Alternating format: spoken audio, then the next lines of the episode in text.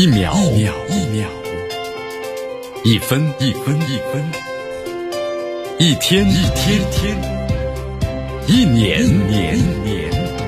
时间划过每一次日出，聆听风起的声音，静待云起云落。用新闻记录时光的足迹，江南说新闻。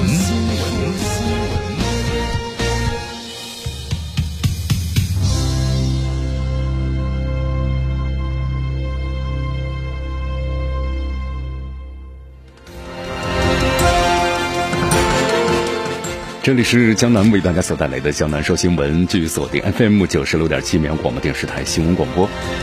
首先，我们来关注一下今天的天气情况。温度持续上升啊，最高温度三十四，最低温度呢二十四。呃，今天的微风是二级啊，这风呢可以再大一些啊。空气指数呢两五十七。今天整体情况啊是多云啊。今天天气预报说呢可能会多云转雨，所以说天气有点热。那外出的朋友们，特别是老年朋友们，要记得呢多喝水。我们来关注一下今天江南说新闻的主要节目内容。首先呢，我们一起进入的是新闻早早报。新闻早早报，早听早知道。拜登慌了，特朗普呢发表了重要的演讲，党内支持率飙升到历史最高百分之九十八。美国无权说话，古巴爆发了罕见的大规模抗议啊！拜登虚伪表态遭到了驳斥。今天的今日话题，江南和咱们收机前的听众朋友们，那么将一起呢聊一聊的是。果然是美国人刺杀了总统，哪一位总统呢？海地总统。但是疑点依然重重。大话体育，中超各队比赛时间呢平均分布确保了公平啊。中超的这个比赛赛程的话呢，终于是公布了。范志毅发言，只要足协呢给正式的任命，我退出所有的综艺节目。好，以上就是今天的江南说新闻的主要节目内容。那么接下来呢，我们就一起进入新闻早早报。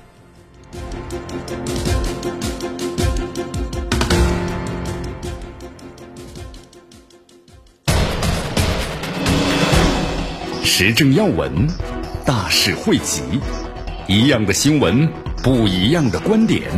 新闻早早报，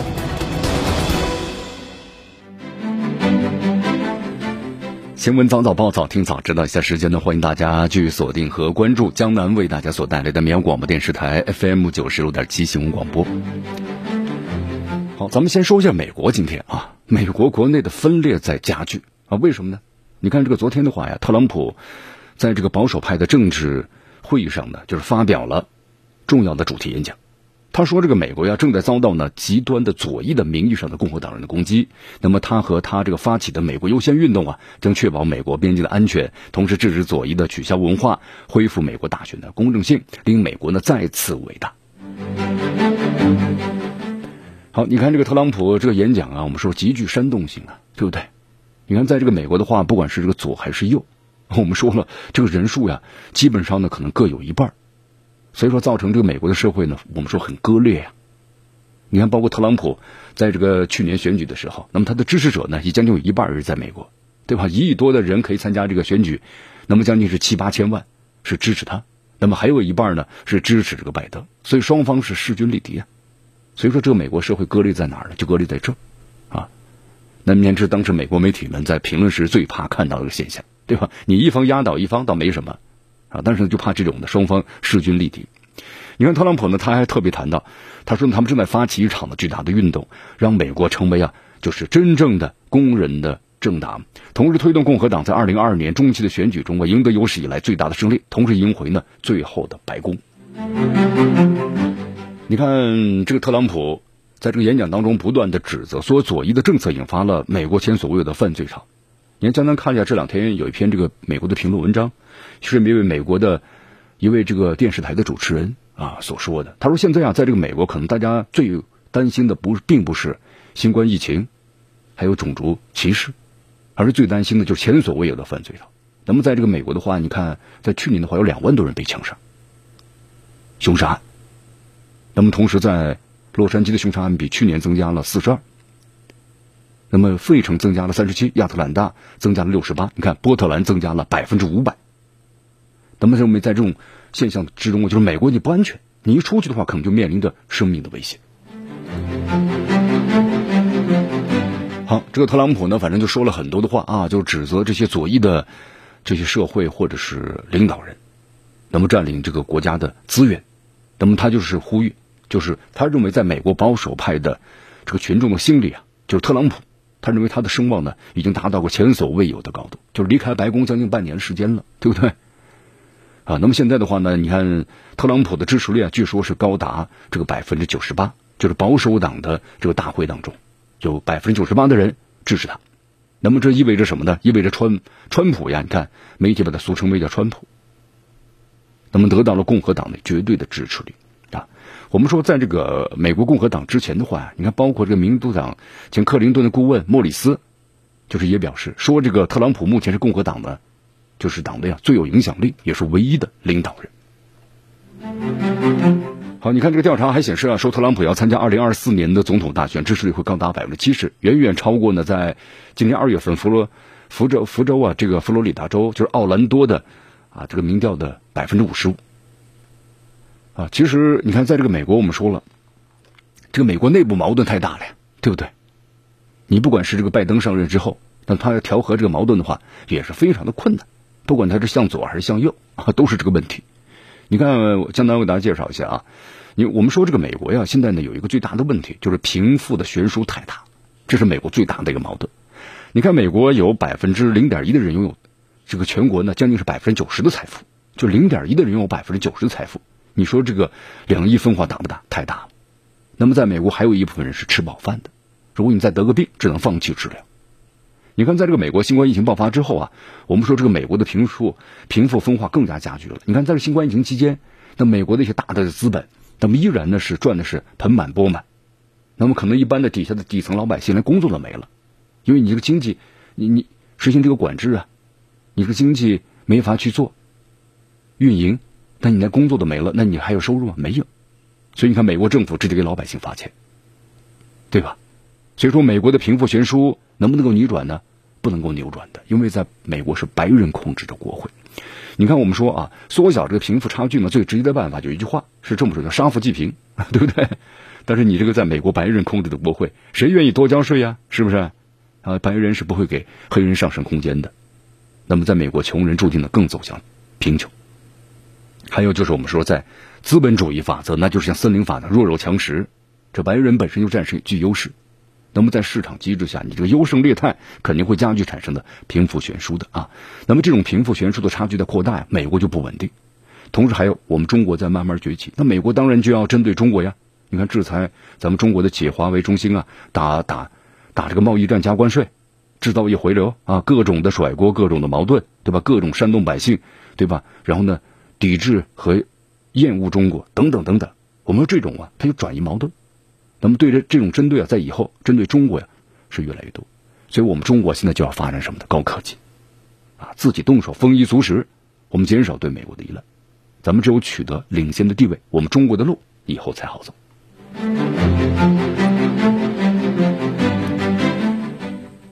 继续锁定和关注江南呢为大家所带来的绵阳广播电视台 FM 九十六点七绵阳广播电视台新闻广播，我们再来关注一下啊，在昨天俄罗斯媒体报道啊，这个古巴爆发了多年来。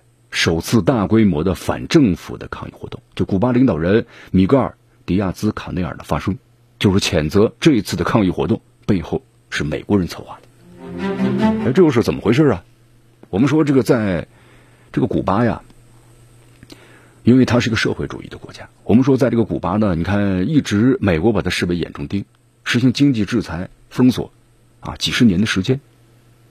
对吧？因为它是在这个拉美洲，它的后花园，它不允许有有这样的一个什么威胁啊。但是古巴一直顽强的坚持下来了。同时，现在呢，我们说古巴也在进行改革开放啊，但是怎么突然在现在出现了反政府的这么一个抗议呢？你看，我们来看一下这个，就是古巴首次啊，第一次反政府的这么一个大规模的抗议游行活动，在爆发之后啊，美国总统这个拜登发表了声明。你看，他说这个美国支持呢古巴的反政府的抗议。啊，他说：“我们支持古巴人民，支持他们自由的呼吁，支持他们摆脱新冠疫情的魔掌，支持他们摆脱数十年来在专政那么遭受的压制和经济苦难。”啊，拜登还声称说：“古巴人民勇敢的捍卫自己的这个基本的和普遍的权利。”你看，这个美国的白宫国家安全顾问呢，就是杰克·沙利文也发表了这个推文，这样写的：说古巴的呃，你们人民就自由的表达和集会啊，我们美国将支持你们，同时谴责呀，就是行使权利对自己普遍权利的和平抗议者任何的暴力和攻击。你看，哎呀，这美国这个呼吁呢，确实挺冠冕堂皇的啊。那古巴政府呢，进行了这个反驳。你看，古巴的外交部长帕里。啊，利亚在昨天呢说到，他说美国没有道德和政治权利来谴责古巴，为了稳定该国局势而采取的行动。美国白宫的国家安全顾问沙利文也没有任何政治或者道德权利来谈论古巴。美国政府投入数亿美元，试图要颠覆我们的国家，并且对我们实施了封锁，那么这是造成经济问题的根源。你看，这个帕里利亚呢，在昨天还谈到，他说这个拜登总统的声明出来了，在声明中，拜登要求哈瓦那政权听取古巴人的意见。那么，如果拜登总统你在大流行期间能听到古巴人民再一次发出的反对封锁的声音，那么解除对古巴的封锁制裁，这将是一件好事。你看，同时还针对这个美国口中所谓的和平抗议啊，古巴领导人啊迪亚兹卡内尔表示，就是当局并不认为，那么该国的抗议活动这个性质是和平的。好，你看，根据了解啊，在这次的反对古巴政府的抗议。就这次游行活动发起之前呢，美国在社交网络上呢发起了一场大规模的宣传运动，啊，就是要试图的分裂这个社会。你看，选择在这个疫情啊最糟糕的时刻，那么在这个古巴，我们说现在煽动这样的抗议，你看古巴政府表示这是非常残酷和不人道的，因为这种的，你看这么多人人示威游行，那不危及到的更多的古巴人的生命吗？也破坏了古巴和新冠疫情做斗争的努力啊。那么，同时这次关于古巴的这个局势，你看，包括俄罗斯外交部长的一个发言，他说：“我们认为，这外部势力干涉主权国家古巴的内政，或者任何其他导致该国呀局势动荡的破坏行动，都是不可容忍的。”好，将来也为大家介绍一下。你看，这个古巴经济，我们说，因为这美国制裁和新冠疫情啊，确实遭到了重创，而且去年经济严重的萎缩。因为古巴这个国家，我们说以前旅游业还是非常不错的，但是在新冠疫情期间的旅游业停顿了。对吧？国家收入减少，你看进口的粮食还有燃料的能力呢，也受到影响了。所以这次呀，你看爆发这个游行，那背后的话有美国的这个煽动啊。对此，俄罗斯外交部的发言人呢也谈到了古巴的局势，就不允许外部的势力干涉主权国家的内政。因为俄罗斯外交部发言人扎哈罗娃呢啊，他这样说道：“他我们不允许就是外部势力干涉主权国家的内政。”那么现在的话呢，你看。他说：“俄罗斯在密切注视古巴当局的这局势的发展，同时坚信古巴政府呢，为了民众的利益，会在本国宪法和法律的框架之内，采取所有的必要措施，来尽快的恢复这个社会的秩序。”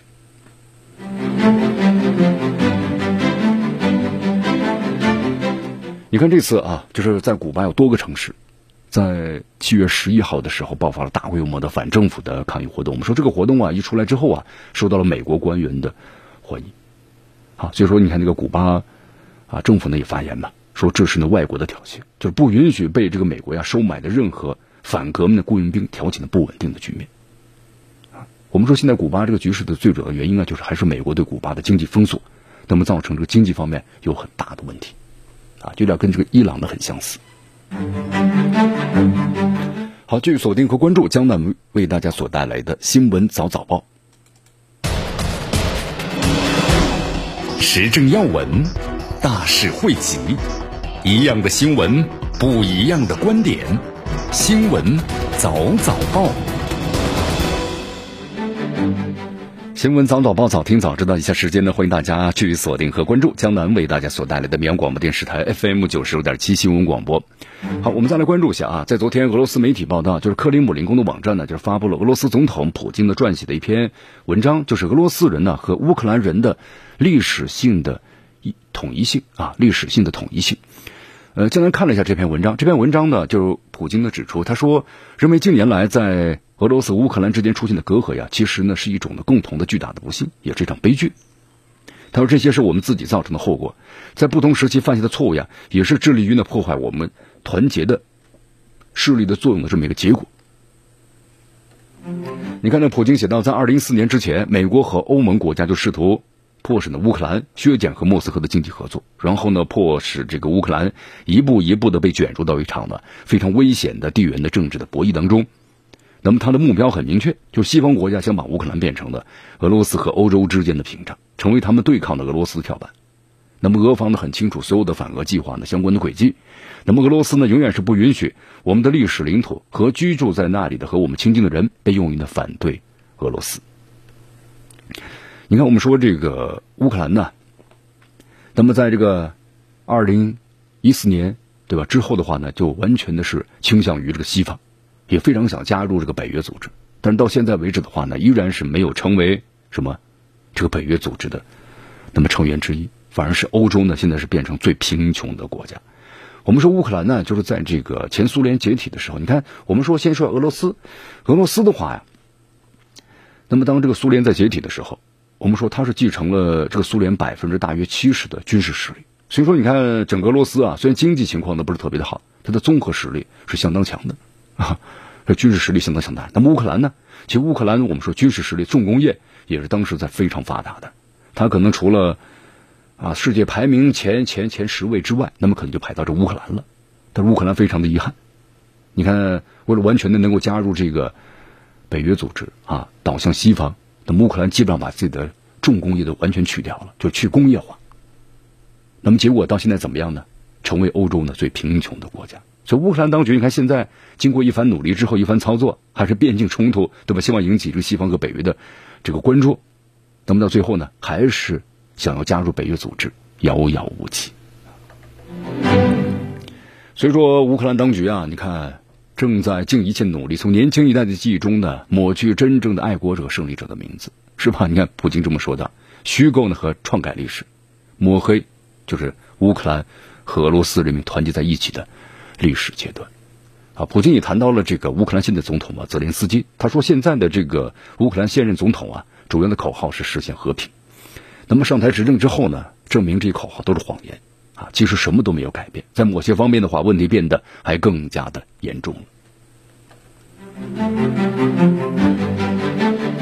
其实现在我们说这个乌克兰呢，可能也看到这个问题了，就是好像不管你自己再努力，再向这个西方。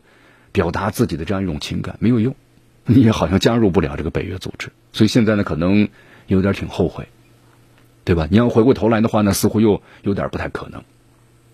你看，我们我们中前之前的话，我们谈到过一条新闻嘛，咱们中国呢要要收购这个就是乌克兰最大的这个飞机发动生产制造厂，对吧？因为这样制造厂的话已经是入不敷出了啊，这是件好事。我们投入新的呃这个资金，因为以前这个制造厂啊本来是生产这个发动机的。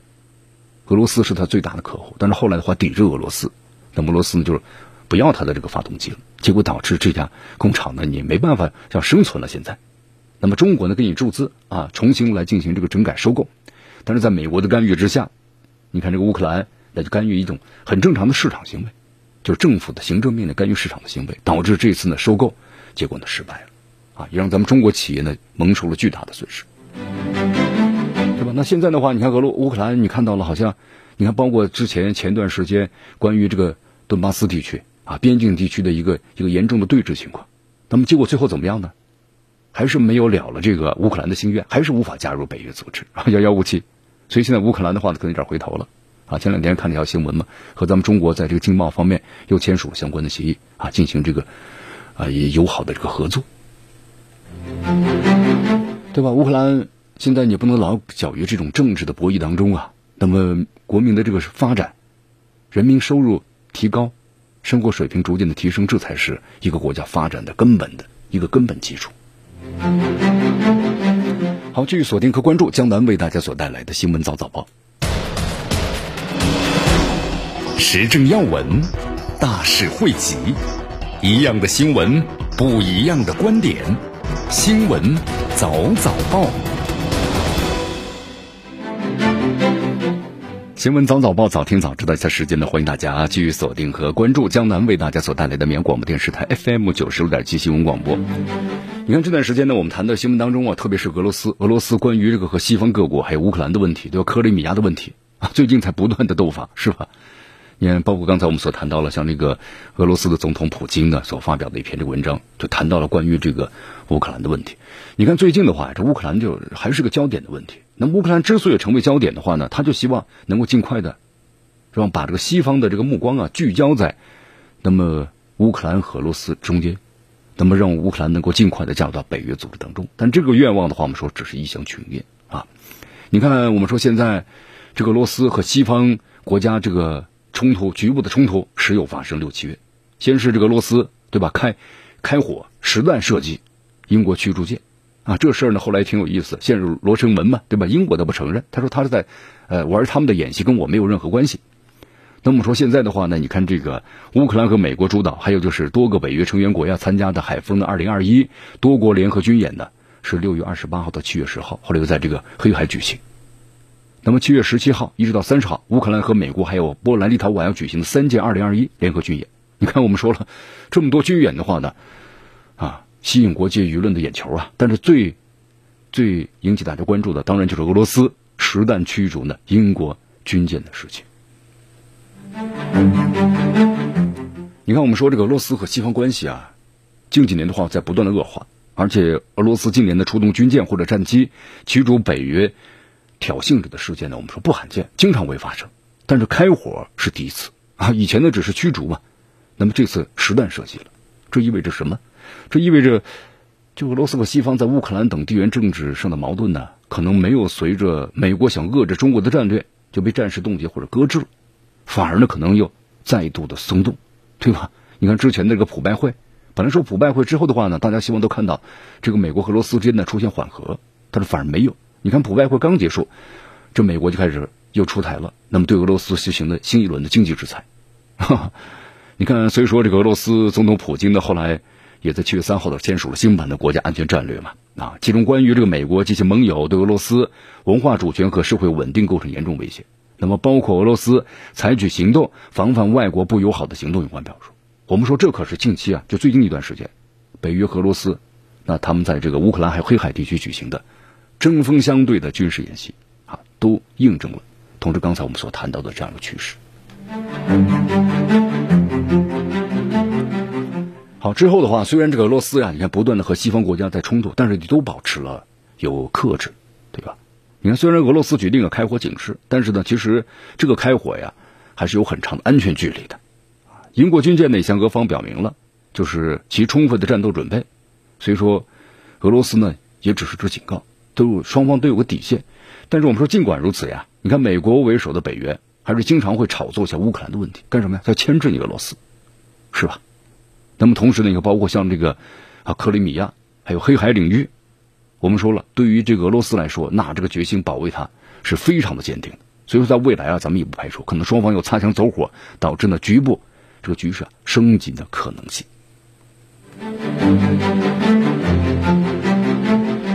好，江南这里为大家再谈一个新闻链接吧，关于黑海问题。就为什么像这个俄罗斯会和这些西方，包括乌克兰，在这黑海这个方面呢，双方老是有这个摩擦呢？因为黑海问题啊，是克里米亚，我们说这个危机的衍生品。在这个二零一四年，克里米亚当时就宣布嘛，经过公投之后脱离了乌克兰，然后呢加入俄罗斯。那么俄罗斯随后呢把这个。就是克里米亚半岛的周边海域啊，划定为是本国的领海。但是我们说西方国家他不承认啊，基本上都不承认啊，所以说双方就关于这个克米克里米亚半岛啊周边海域的归属问题就分歧。那么这个争议啊，我们说产生外交呢也不是第一次。你看在二零一八年嘛，就是科什海峡事件中，俄罗斯警告当时这个乌克兰，乌克兰当时派出了三艘这个巡逻艇。你看乌克兰当时很想的制造一些这个冲突，吸引这个西方国家的注意力，对吧？你派出三艘巡逻艇，那么进入到这个克罗地亚这个半岛海域去了，那么结果怎么样呢？全部被扣留了。乌克兰后来宣布进入呢这个全面的战备状态啊。后来北约呢积极的介入到这片海域，黑海问题变得非常复杂。你看今年四月份嘛，这个呃就是在在在这个乌克兰那么东部的冲突升级的情况之下，然后俄罗斯就宣布在克里米亚沿海的部分海域啊实施六位的封禁，就严禁了外国的军舰通过。我们说这样的话，对这个乌克兰是有很大影响的，因为乌克兰的主要农产品啊，都是从这个地方开始来进口的，要通过这片海域啊。抗议无效之后呢，那么西方后来就决定采取要一些反制措施，就是要影响俄罗斯在克里米亚周边的这么一个影响力。所以说，后来这个英国的卫士号驱逐舰呢，那悍然越境，就在这个背景下，我们说了产生的。其闯入的目的啊，就是啊，我就是你俄罗斯划定了区域，我依然的要走一走。我们说在此之后第二天呢，荷兰的海军就是艾弗森号护卫舰又逼近了这个禁区啊，克赤海峡。那么后来俄罗斯方面升起了这个战斗机啊，迫使其后来改变了这个方向。我们说在之后乌克兰和美国举行的海风二零二一多国军演，对吧？包括呢在七月中下旬举行的这乌克兰的这个三舰的二零二一联合军演，我们说都是带有呢非常明显的这个明确的一个威慑的目的。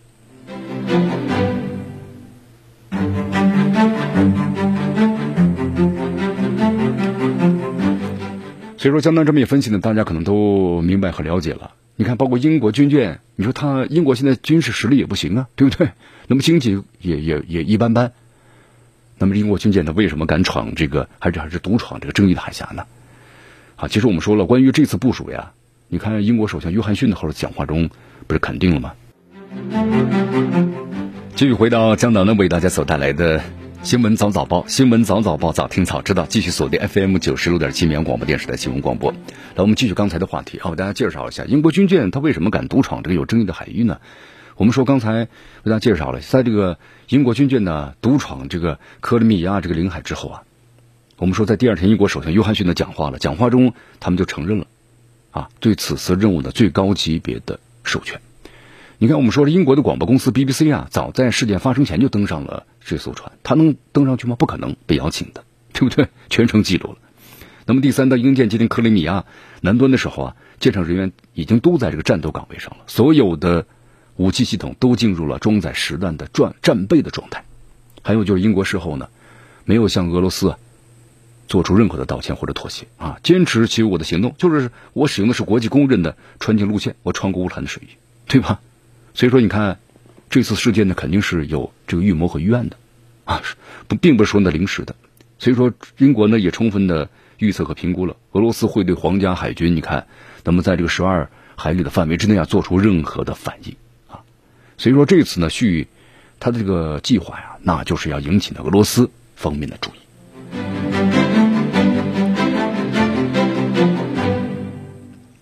我们说俄罗斯和这个西方军舰的或者飞行器在海上发生这种小规模冲突或者是致命的碰撞啊，可能大概率会引发一个很严重的危机，甚至呢可能会变成呢我们说的叫军事对抗，对吧？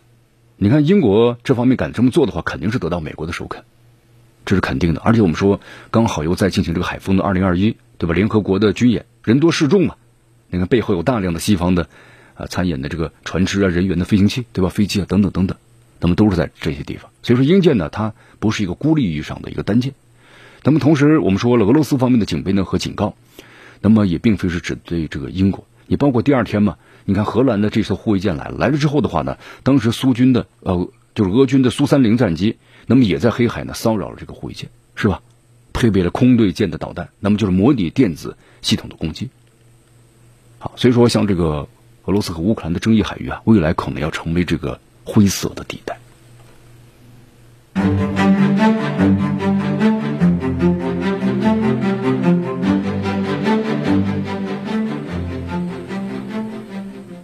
好，继续锁定和关注江南的为大家所带来的新闻早早报，新闻早早报早听早知道。我们来继续关注呢下的消息。那么这两天从美国传来两个谎言，怎么说呢？就是美国呀，在自毁人士的道上狂奔嘛。啊，谁都知道谎言越多越不掌握真理，谎言越多损失的是国际的公信力。那么江南为大家介绍一下啊，就来自于美国媒体的第一个谎言是什么？彭博社日前发布的新一期啊全球抗疫排名。呃，我们在昨天节目当中说了，对吧？咱们中国外交部对这个事儿呢也是谈过。就是美国排在第一位，就全球抗疫啊，美国做的最好啊。中国呢排在第八，大家是不是觉得呵呵呀？对，就是要呵呵啊。在过去二十四小时当中，美国的新冠的肺炎新增七千多例，你看确诊的话呢达到三千多万，三千多万呢，比最高峰时期有所减少了。但是我们说了，绝对数量排名那还是世界第一。那么同时呢，特朗普换做拜登，美国政府在抗疫方面。有所改变，但是呢，认真抗疫了吗？成果怎么样呢？美国疫情如此严重，彭博社看不着吗？他把这个最关键的确诊人数、死亡人数，他从这个排名当中啊，全把这个要素呢给删掉了。啊，他认为这是负面因素，他说不应该呢进入这个调查当中，是不是觉得很有意思啊？所以说这个彭博社真会玩啊！同时把疫苗接种率较高的以色列呢排在第四位。我们说以色列的接种率啊。全球现在是最高的，但结果怎么样呢？以色列也面临着新冠疫情卷土重来的问题，对吧？你看现在以色列采取了最新的一些严厉的措施，就是要限制的和保证新冠疫情能够得到这个遏制。那你看俄罗斯现在以色列的话呢，提高边境检测能力或者限制措施，那么按照这个彭博社的你们的算法，那以色列是不是也出现了负面的因素呢？对不对？好，第二个谎言啊，是来自于美国的这个国务卿的布林肯。七月十一号的时候，布林肯呢就南海仲裁案所谓的这个裁决出台的五周年发表了声明。我们说目的呢很明确，就蓄意想挑动啊南海领土主权的海洋权益的争端，对吧？好像这个南海在美国家门口一样，哈哈好像我们中国在挑衅美国一样，对吧？成天中国好像派什么军机寻求什么航行自由一样。那么长期以来呢，刚刚相反，是美国派军机啊，那么到中国的南海。贴近中国，那么陆地进行了侦查和骚扰，是不是？你看，七月十二号，美国海军的本福德号导弹驱逐舰没有经过咱们中国的批准，就擅自闯入了中国西沙领域。那么，这也叫航行自由吗？这不是赤裸裸的挑衅吗？好，所以说这个美国媒体啊，美国政客，你看谎言不断啊，能够为美美国带来什么呢？我们说现在来看的话呀，为美国带来的只可能是美国公信力的整个这个全世界的减速，美国软实力在不断下降，对吧？如果你美国很想看到这样的情况发生，那就不妨继续谎言去表演吧，继续表演下去。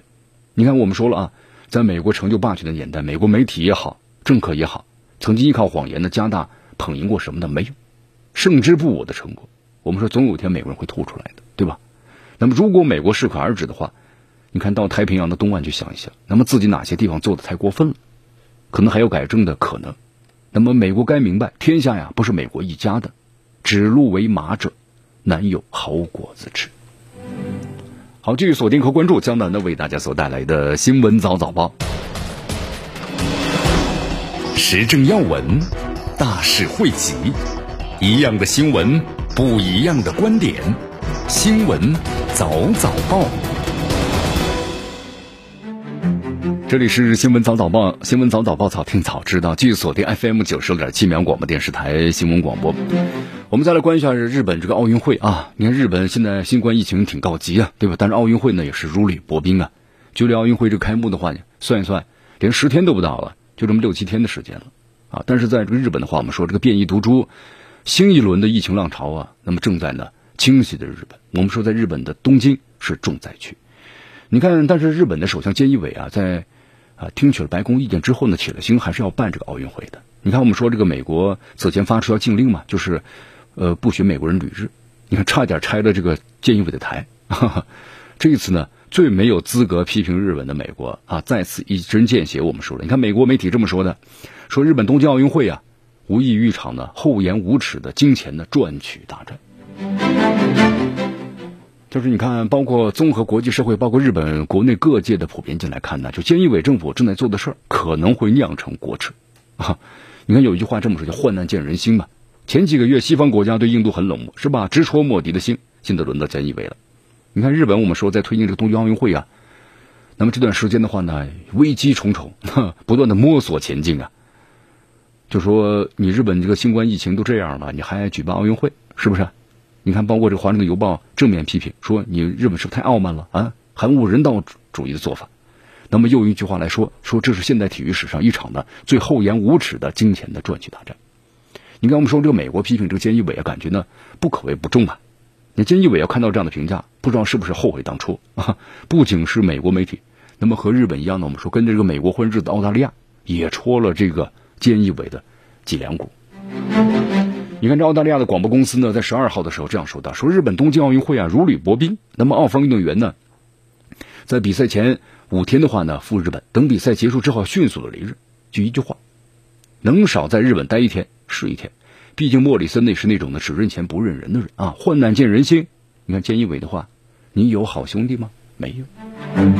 那么，咱们再来看一下日本告急到底是一番什么样的景象呢？啊？我们说，在这七月十二号的时候，日本京都呢就是第四次进入呢紧急状态。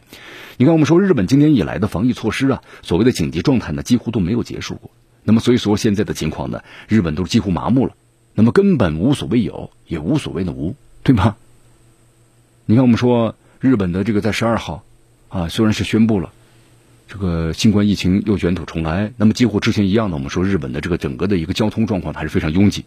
你看记者采访当中有一名当地男子说了，说日本社会已经习惯了就是政府口中的紧急状态，也就是说呀，日本的防疫措施根本没用，疫情加剧已经成了必然。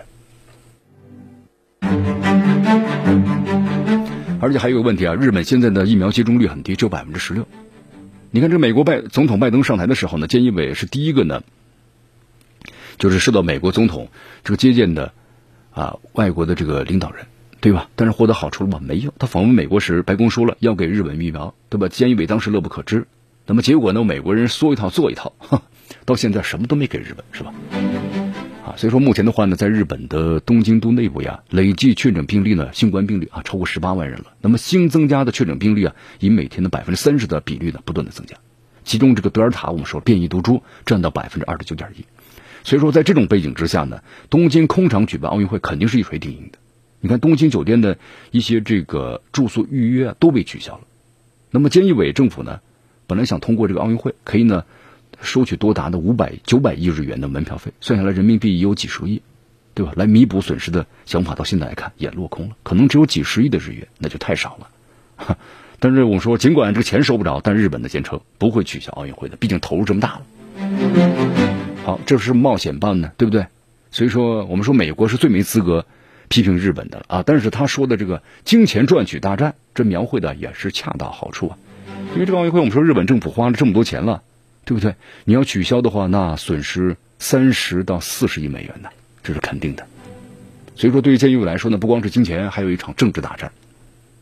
因为这个奥运会啊，我们说呢，本来像这个安倍晋三呢，能够成为他执政期间的一个政绩，但是非常的遗憾，已经推迟过一次了。所以，菅义伟政府做出过承诺，对吧？只要是稳定控制住疫情了，那么就把奥运会一定要怎么样呢？开办下去。那么现在取消的话，现在日本呢有这个相关媒体说意味着国耻。东京奥运村那个村长啊，就是川渊三郎也表示，这么做恐怕会让日本树立起来的信赖，那么骤然之间呢土崩瓦解。好，那么接下来日本做的，我们感觉就是不是要举办一场单纯的奥运会了，而是避免呢酿成这个国耻。但这里面就有问题了，你日本的新冠疫情现在得不到控制，那么拿国民的生命安全呢，那去冒险。但是谁又能够证明，为了政治的私利，你导致大量人的生命受到威胁，不是一种耻辱呢？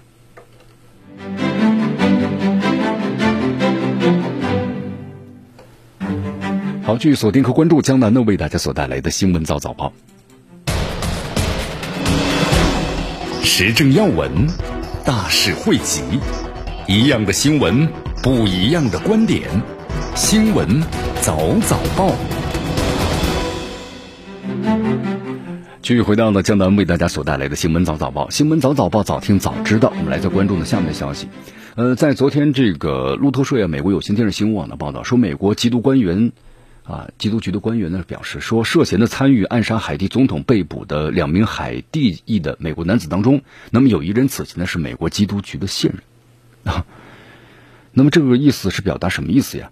就是说可能参与这个杀死。海地总统的嫌疑当中，那么有美国执法部门的身影。